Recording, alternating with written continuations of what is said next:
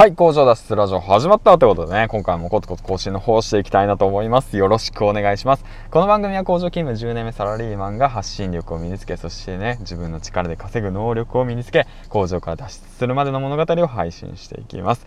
はい、ということでね、本日ヒマラヤ連続投稿2本目で、トータルで本日3本目かな。うん、ということでね、コツコツ更新の方していきたいなと思います。よろしくお願いします。あ、4本目か。4本目だな。はい、ということでしていきたいなと思います。えっ、ー、とですね、前回ですね、前回の放送でスタンド FM FM のライブ放送を盛り上げるコツ、その1として挙げてきたので、今回はなんとその2としてね、挙げていきたいなと思います。よろしくお願いします。はい、ということなんですけども、うん。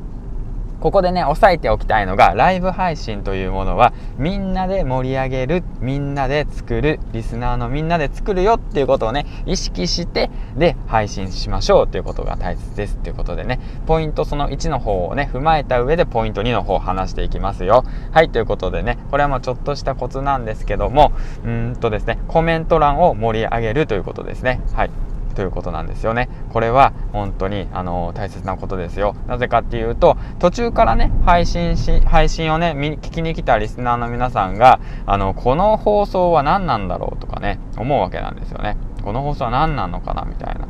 一体全体この放送は何なんだ？どこまで話してるんだ？何の話をしてるんだっていう感じで気になってね。ハテナマークばっかなんですよね。そういった方たちの疑問を回答あの答えをその悩みをね解決させるためにコメント欄を充実させましょうっていうことなんですよね。じゃあどうやったらコメント欄を充実させればいいのかっていうことを考えるとこれはねあのねもうすでにね用意しておくんですよ。うん。これ超裏技。はい。ということなんですよ。もうね知り合いをね1人用意しておいてでスタンド FM の方に参加する知知り合いを1人用意しておいてその知り合いの人に、えーとね、コメント盛り上げといてって言ってね事前に言っておくんですよね。うん。そしたらねあのコメントね盛り上がってると自然とねあこの放送ってなんか面白そうっていうふうに思うわけなんですよ新規のリスナーさんがね。うん。そういったテクニックを利用するともっと楽しくねスタンド FM のライブ配信の方が盛り上がるんじゃないかなと思っております。ということでねなぜだかスタンド FM の盛り上げ方をねヒマラヤで配信しているっていうねこの謎な行為なんですけどね。もしかしたらこのはねスタンド FM で流した方がもっと再生回数が上がるんじゃないのかもしれませんね。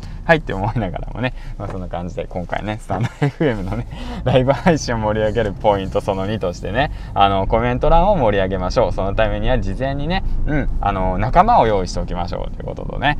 あとまあもう一つポイントを挙げるとしたらその一回一回ねその来てくれたリスナーに関して挨拶することもいいんですけども区切り区切りで今こういう話をしてますよ。今こういう話で盛り上がってますよっていうことをね説明してあげるっていうこともポイントの一つなのかもしれませんね。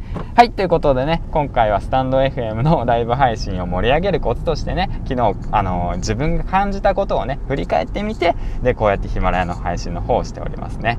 うん。なんかね不思議だな。はいということでね、えー、次回の放送でお会いしましょう。銀ちゃんでした。バイバイ。